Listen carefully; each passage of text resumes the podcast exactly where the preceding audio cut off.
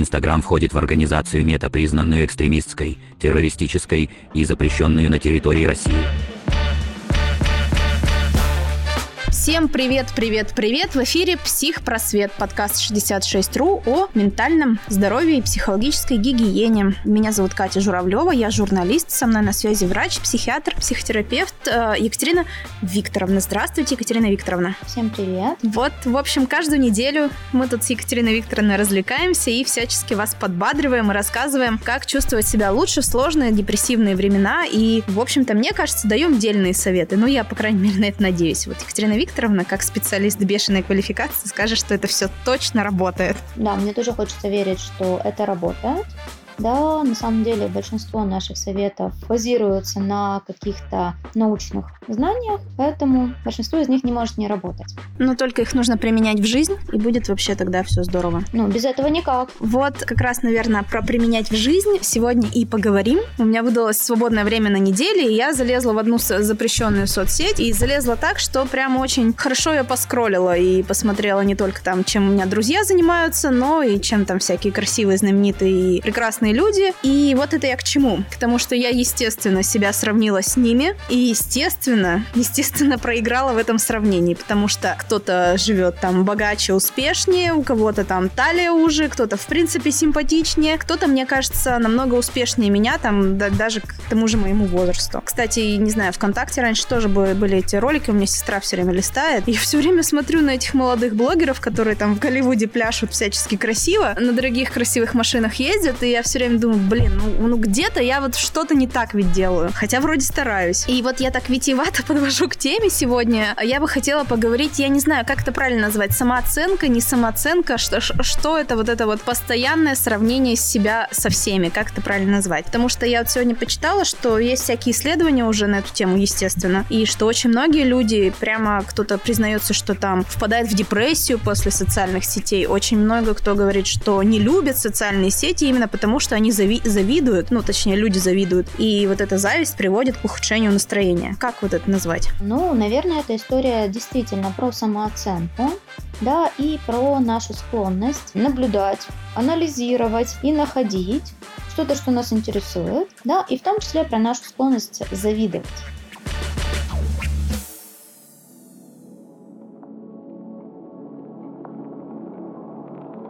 Ну, наши с детства говорили завидовать, ай-ай-ай, ты такой прямо, прямо самый мерзкий человек, если ты завидуешь. Так, ну да, действительно, многие с детства помнят о том, что ай-яй-яй, завидовать плохо, но тем не менее все люди, так или иначе, рано или поздно кому-нибудь обязательно позавидуют. И смотрите, тут какая парадоксальная абсолютная ситуация с нами случается. Зависть — это мысли, мысли о том, что кто-то лучше, чем мы. И тут возникает вопрос, да, к тем людям, которые говорят завидовать плохо. А что, собственно говоря, плохого в мысли о том, что есть люди лучше, чем мы. О, ну я сегодня вот как раз читала про три, по-моему, типа зависти, если это правильно называется. Одна вроде как депрессивная, то есть ты посмотрел, позавидовал и все, и лег пластом, потому что все тлен. Есть э, позитивная, ну я сейчас могу ошибаться в терминах, а позитивная, то есть ты посмотрел, позавидовал, такой, о, хочу так же и побежал там марафон, пошел строить там новую жизнь и так далее. И третий тип зависти, когда ты просто говоришь, все мерзкие людишки, они там не заслужен, я не помню, как она называется, но самая мерзкая, короче, зависть из завистей, это когда ты желаешь неуспеха вот тем людям, то есть э, это уже агрессия не на себя, а на других людей. Так, и вот тут возникает вопрос, да, зависть это скорее как чувство и как эмоция, правда ведь? Которая пришла из какой-то мысли. И эта мысль и эта эмоция, они э, могут находиться только внутри нашей черепной коробки. Они ничего в реальный мир напрямую привнести не могут. Если мы не совершаем никаких негативных действий, да, под э, влиянием зависти или завистливых мыслей, скажем так, да, то ничего плохого ни в этом чувстве, ни в этих мыслях быть не может. Ну а как же на виду порчу, дорого, приворот, там вот это вот все. Мне кажется, это же вот на, на, на это все толкает-то людей. Так, ну так это же уже действие. Но сама по себе зависть как чувство, да, или мысли о том, что кто-то лучше и надо что-то с этим сделать, не воплощенные в каких-то негативных действиях, да, они нас не делают плохими и не могут нас сделать плохими. Более того, зависть да, это на самом деле вариант мотивационного компонента. То есть мы увидели что у кого-то что-то лучше. Это же не просто так. Мы же хотим себе лучше. И здоровая зависть, она как сработает?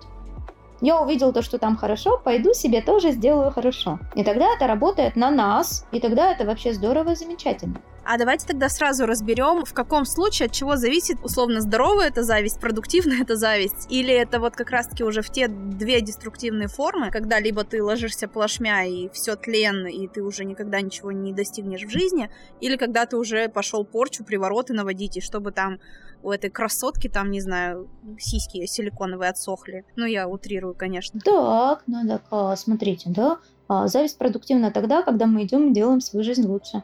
Это зависит от нашего решения.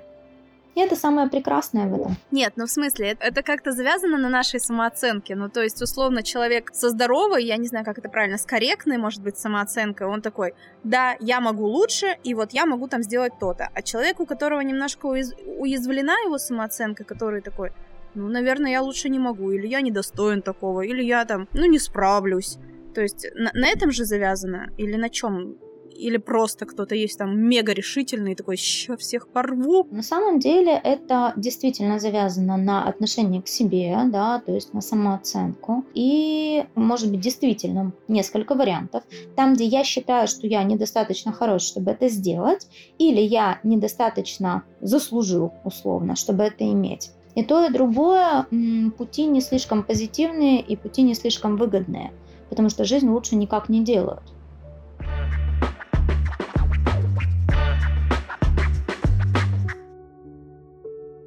Мы же опять же говорим про идеальный мир, где все все понимают, и где там рефлексия, осознанность, и все это на высоком уровне. Но если говорить на бытовом таком уровне, давайте тогда, может быть, попробуем разобраться, откуда это все идет. И, наверное, тогда людям будет проще узнать себя, может быть, в какие-то моменты, мне кажется, ну, я уверена, что это все из детства. Прямо я помню все вот эти вот приколы там в школе, не в школе, когда тебя обязательно с кем-нибудь сравнивают. Ну, вот это вот, не знаю, мне кажется, ну, по крайней мере, в нашей школе было постоянное какое-то сравнение и вот это вот нездоровая конкуренция. Но я уже рассказывала в прошлом выпуске, когда там мальчика с плохим почерком условно вызывают к доске и говорят, ну вот похлопайте, он дурак а потом тетрадку девочки с красивым почерком пускают по рядам и говорите, вот посмотрите, какая она и учитесь вот так же.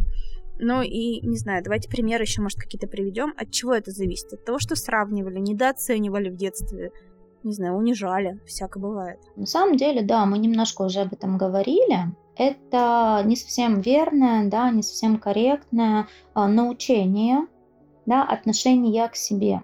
Потому что первичная самооценка формируется да, из отношения к нам значимых взрослых в том числе да, учителя, родители, другие какие-то там старшие братья, сестры, бабушки, дедушки, ну и вот эти вот все значимые фигуры в нашей жизни. И если они склонны к тому, чтобы научить нас сравнивать там сын лучшей подруги, да, вот эта вот вся история сейчас очень популярная везде, то мы этому учимся, да, сначала нас сравнивают, потом мы начинаем сравнивать себя, потому что мы уже привыкли, что так надо делать, что это как будто бы может сделать нас лучше в том числе. А вот я сейчас посмотрю на сына маминой подруги, и, наверное, я должен от этого стать лучше, раз мне все время это ставят в пример. Но лучше-то не становится, все же мы это знаем. Но лучше-то никак не становится. О том и речь. Потому что когда мы а, смотрим на сына маминой подруги, да, мы видим что? Мы видим идеализированную картинку со слов нашей мамы. И не видим никаких изъянов мы не видим настоящего человека. Мы видим лишь вот этот вот э, идеальный портрет.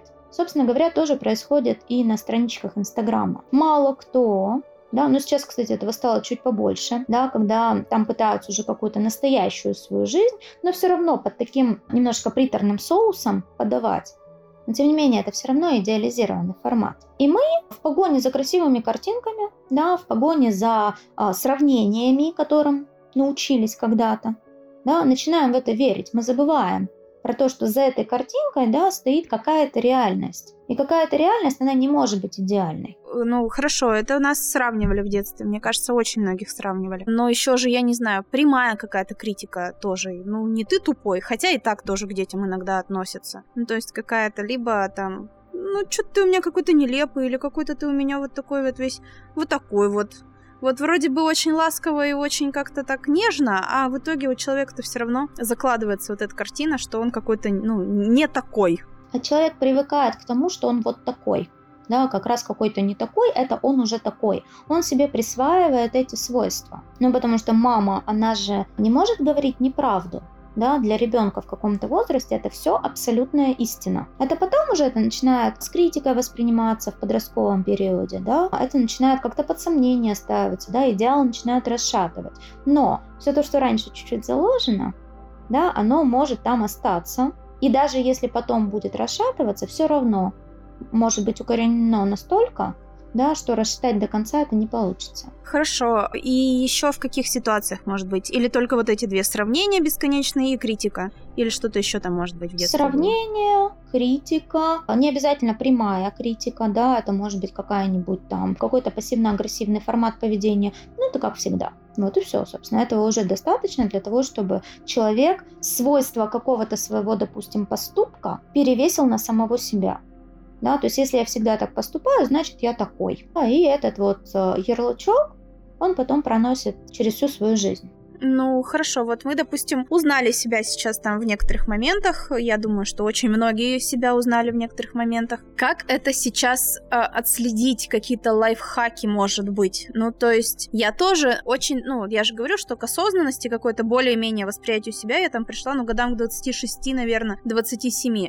До этого просто у меня было такое фоновое что-то не так, но я не понимала, что. То есть я не могла четко сформулировать. Я чувствую себя плохо, потому что я сравниваю себя там с коллегами, и все коллеги, мне кажется, там более успешными. Или там я не могла четко сформулировать. Мне кажется, что ну, мне плохо, потому что мне кажется, что я недостаточно красива там, привлекательна или еще что-то в сравнении там еще с кем-то. То есть вот это вот то, что я себя сравниваю, я осознала, ну, не, не сразу. Как это понять? В какой момент? Какие-то, может быть, чек-лист есть, как понять, что вот, вот эта зависть идет из сравнения? Вообще, на самом деле, любая зависть будет идти из сравнения. Да, вопрос, что мы потом с ней делаем, с этой завистью. То есть мы же можем отследить, да, а что я почувствовал, а что я подумал в момент, когда я понял, что я завидую. Да, в момент, когда я понял, что что-то где-то тут вот скребет меня на душе. Соответственно, если я при этом отвечаю на вопрос, так я вот только что а, посмотрел на талию, я не знаю, там 50 сантиметров, потом посмотрел на свою 62, да, и мне поплохело. Ну, ну это вам повезло, знаете ли, 62. Вот. Ну, я, я на такую смотрела каждый день. Я сейчас очень сильно утрирую, конечно, ситуацию. Вот тогда, да, следует задуматься. Вот я себя сравнил, и вот я себя плохо чувствую. Возможно, возможно, я что-то делаю не так. Возможно, я что-то думаю про себя не так, раз мне так плохо сейчас. Без видимой на самом деле на то причины. То есть моя талия 62 – это как бы, ну, хороший такой формат, если объективно на это посмотреть. Да даже и 102 хороший, если вас все устраивает. Ну, кроме проблем со здоровьем, если не возникает, то, конечно, так, я поняла. Ну хорошо, мы вроде как отследили даже, если, но все равно, мне кажется, не отследили. Может быть, это я, конечно, непробиваемая такая. Ну как бы, да, когда тебя кольнуло условно, ты там какие-то конкретные величины можешь сравнить, да, вот, э, вот у нее там талия, или для что там мужчины сравнивают, не знаю, у него там машина больше, денег там больше, чем там кто меряется с кем, или что там еще больше, все мы знаем. Это да, это можно отследить. А когда в целом фоново ты такой, блин, есть знакомая, которая в принципе, она недовольна всегда. То есть, и тут уже вопрос не только в сравнении, тут в целом как бы там весь набор просто всего, и вот у нее плохо все. И, ну, естественно, там и сравнивает, и депрессует, и уже тот момент, когда отключается механизм вот этой мотивации. В такие моменты, мне кажется, даже человек сам не может заметить, что он в таком состоянии находится. Так, если человек не может заметить, что он хронически и долго находится в одном состоянии со сниженным настроением, да, и с негативными мыслями о себе, то это вообще-то звоночек пойти и проверить, а не в депрессии или человек, прежде всего. А может быть человек не в депрессии, но с ультра низкой самооценкой, например, просто? Да, так может быть, при всяких, в том числе, других патологиях. Вот, это, это еще, например, при биполярном расстройстве. Это будет самооценка, которая то рухнет в депрессивный эпизод, да, то резко поднимется в гипоманиакальный или маниакальный эпизод. Да, это может быть э, а, при всяких расстройствах личности, да, там тоже есть неустойчивость самооценки зачастую. Но вообще в той или иной мере, да, многие люди недостаточно устойчивую самооценку имеют, зависящую от внешних каких-то признаков.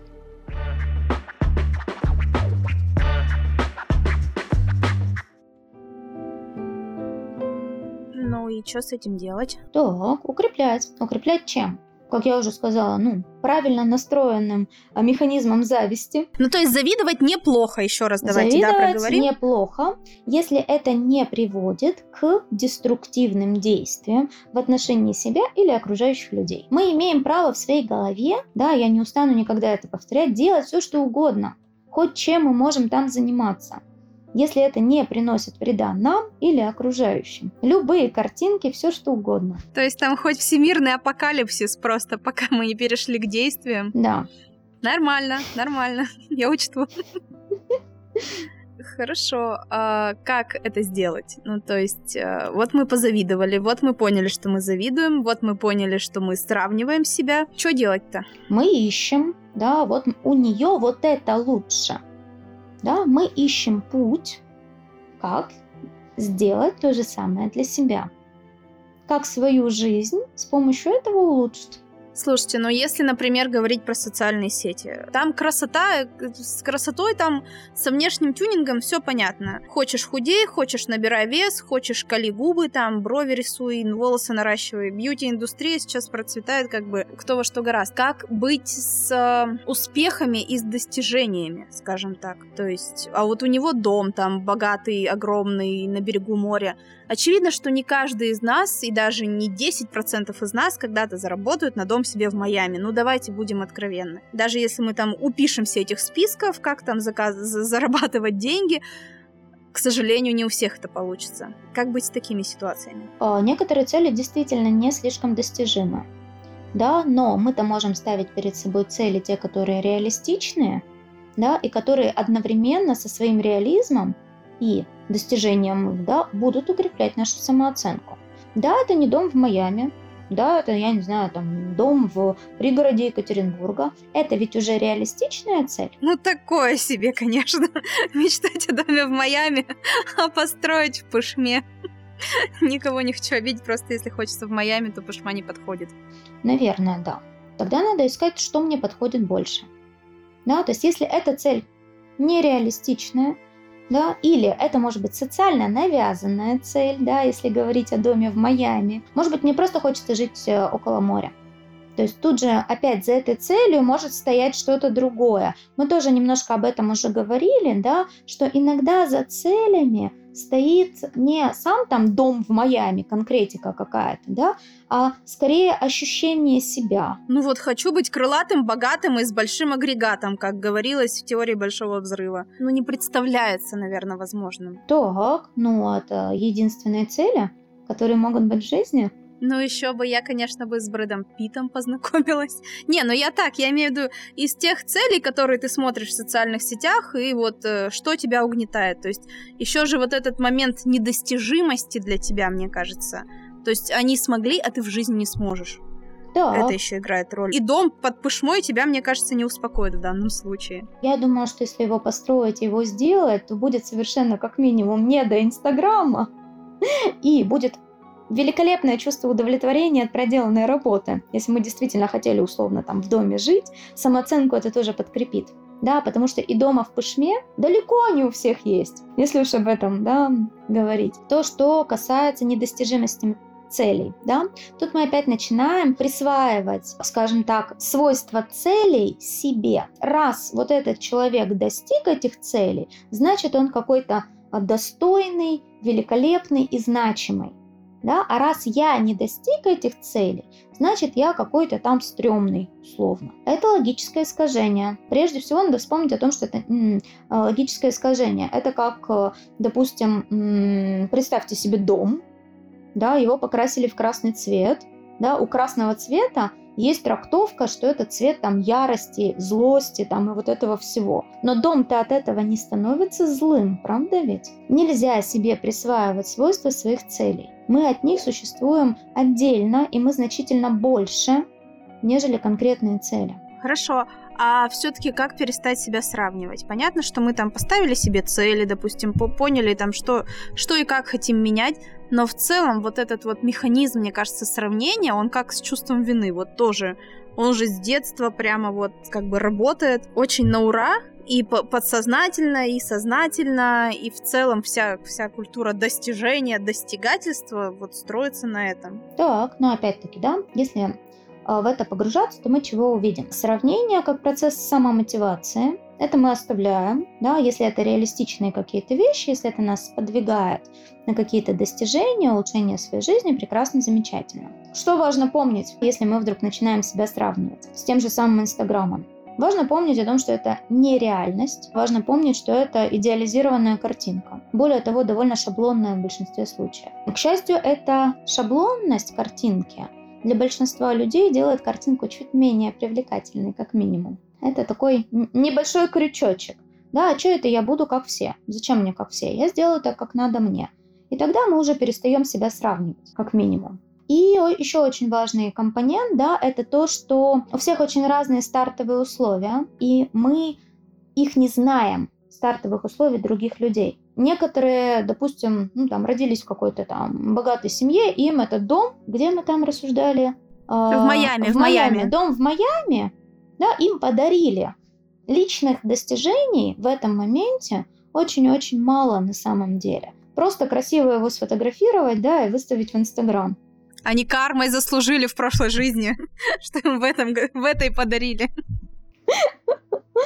А, ну, к сожалению, это не доказанная история, да, про кармы и про вот это все. Мы же все-таки а, научно пытаемся доказывать то, что происходит, да. Вот. А человек, допустим, который не имел таких финансовых привилегий, да, сам сделавший какой-то свой капитал, там, свой бизнес, да тот же самый человек, который построил дом в Пашме, его личные достижения, они значительно более ценные. То есть все относительно. Теория сравнительной относительности. Поэтому сравнение никогда не будет корректным.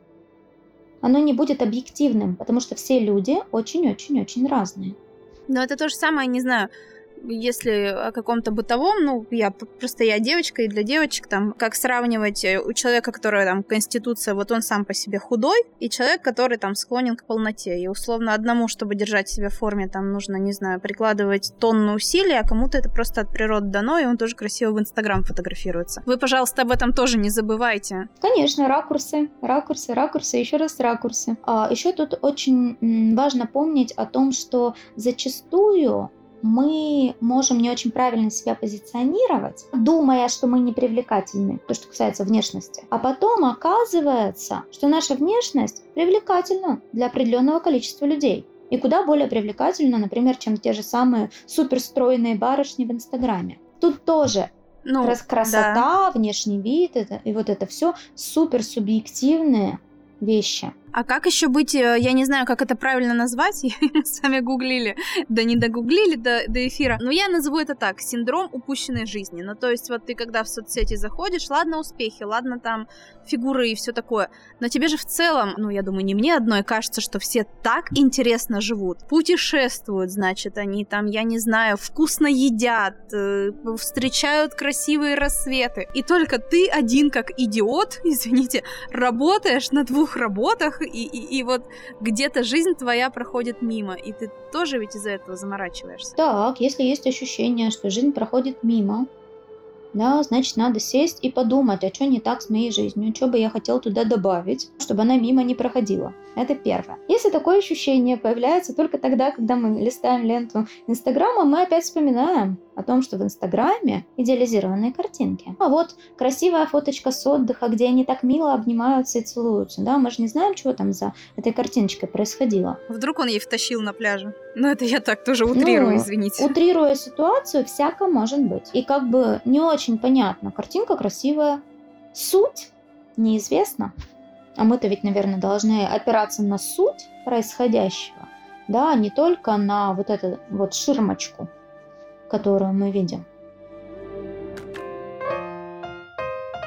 Ну и давайте тогда, наверное, мы будем подытоживать все-таки еще раз для тех, кто в бронепоезде и кто я. Все-таки самое главное, как перестать себя сравнивать? Главный тезис нашего сегодняшнего диалога. Как перестать себя сравнивать? Во-первых, помним, что если мы себя сравниваем и получаем от этого профит для своей жизни, да, улучшаем качество своей жизни и потом собой очень довольны, то, пожалуйста, сравнивайте, замечательно, никаких проблем. Это, если это ваш рабочий инструмент. Если это доставляет вам дискомфорт, если это приводит вас к какому-то субдепрессивному состоянию, да, расстройству или еще чему-то, то надо помнить о том, что, во-первых, все то, что мы видим в соцсетях, это картинка, это какое-то шаблонное восприятие, подходящее не для каждого. Я тут вспомнила, вспомнила, а не, не сработает такой, знаете, детский метод условно. Вот, ну, я сейчас все про внешность говорю, просто потому что это очень понятный язык для сравнения. То есть ты там э, пишешь, вот там Светка, Ленка, Петька так, такие стройные, значит, с кубиками, но зато у меня там глаза большие, зато там у меня то-то. То есть вот этот вот такой детский прием, он сработает или нет? Если прям на листочек выписать свои плюсы, например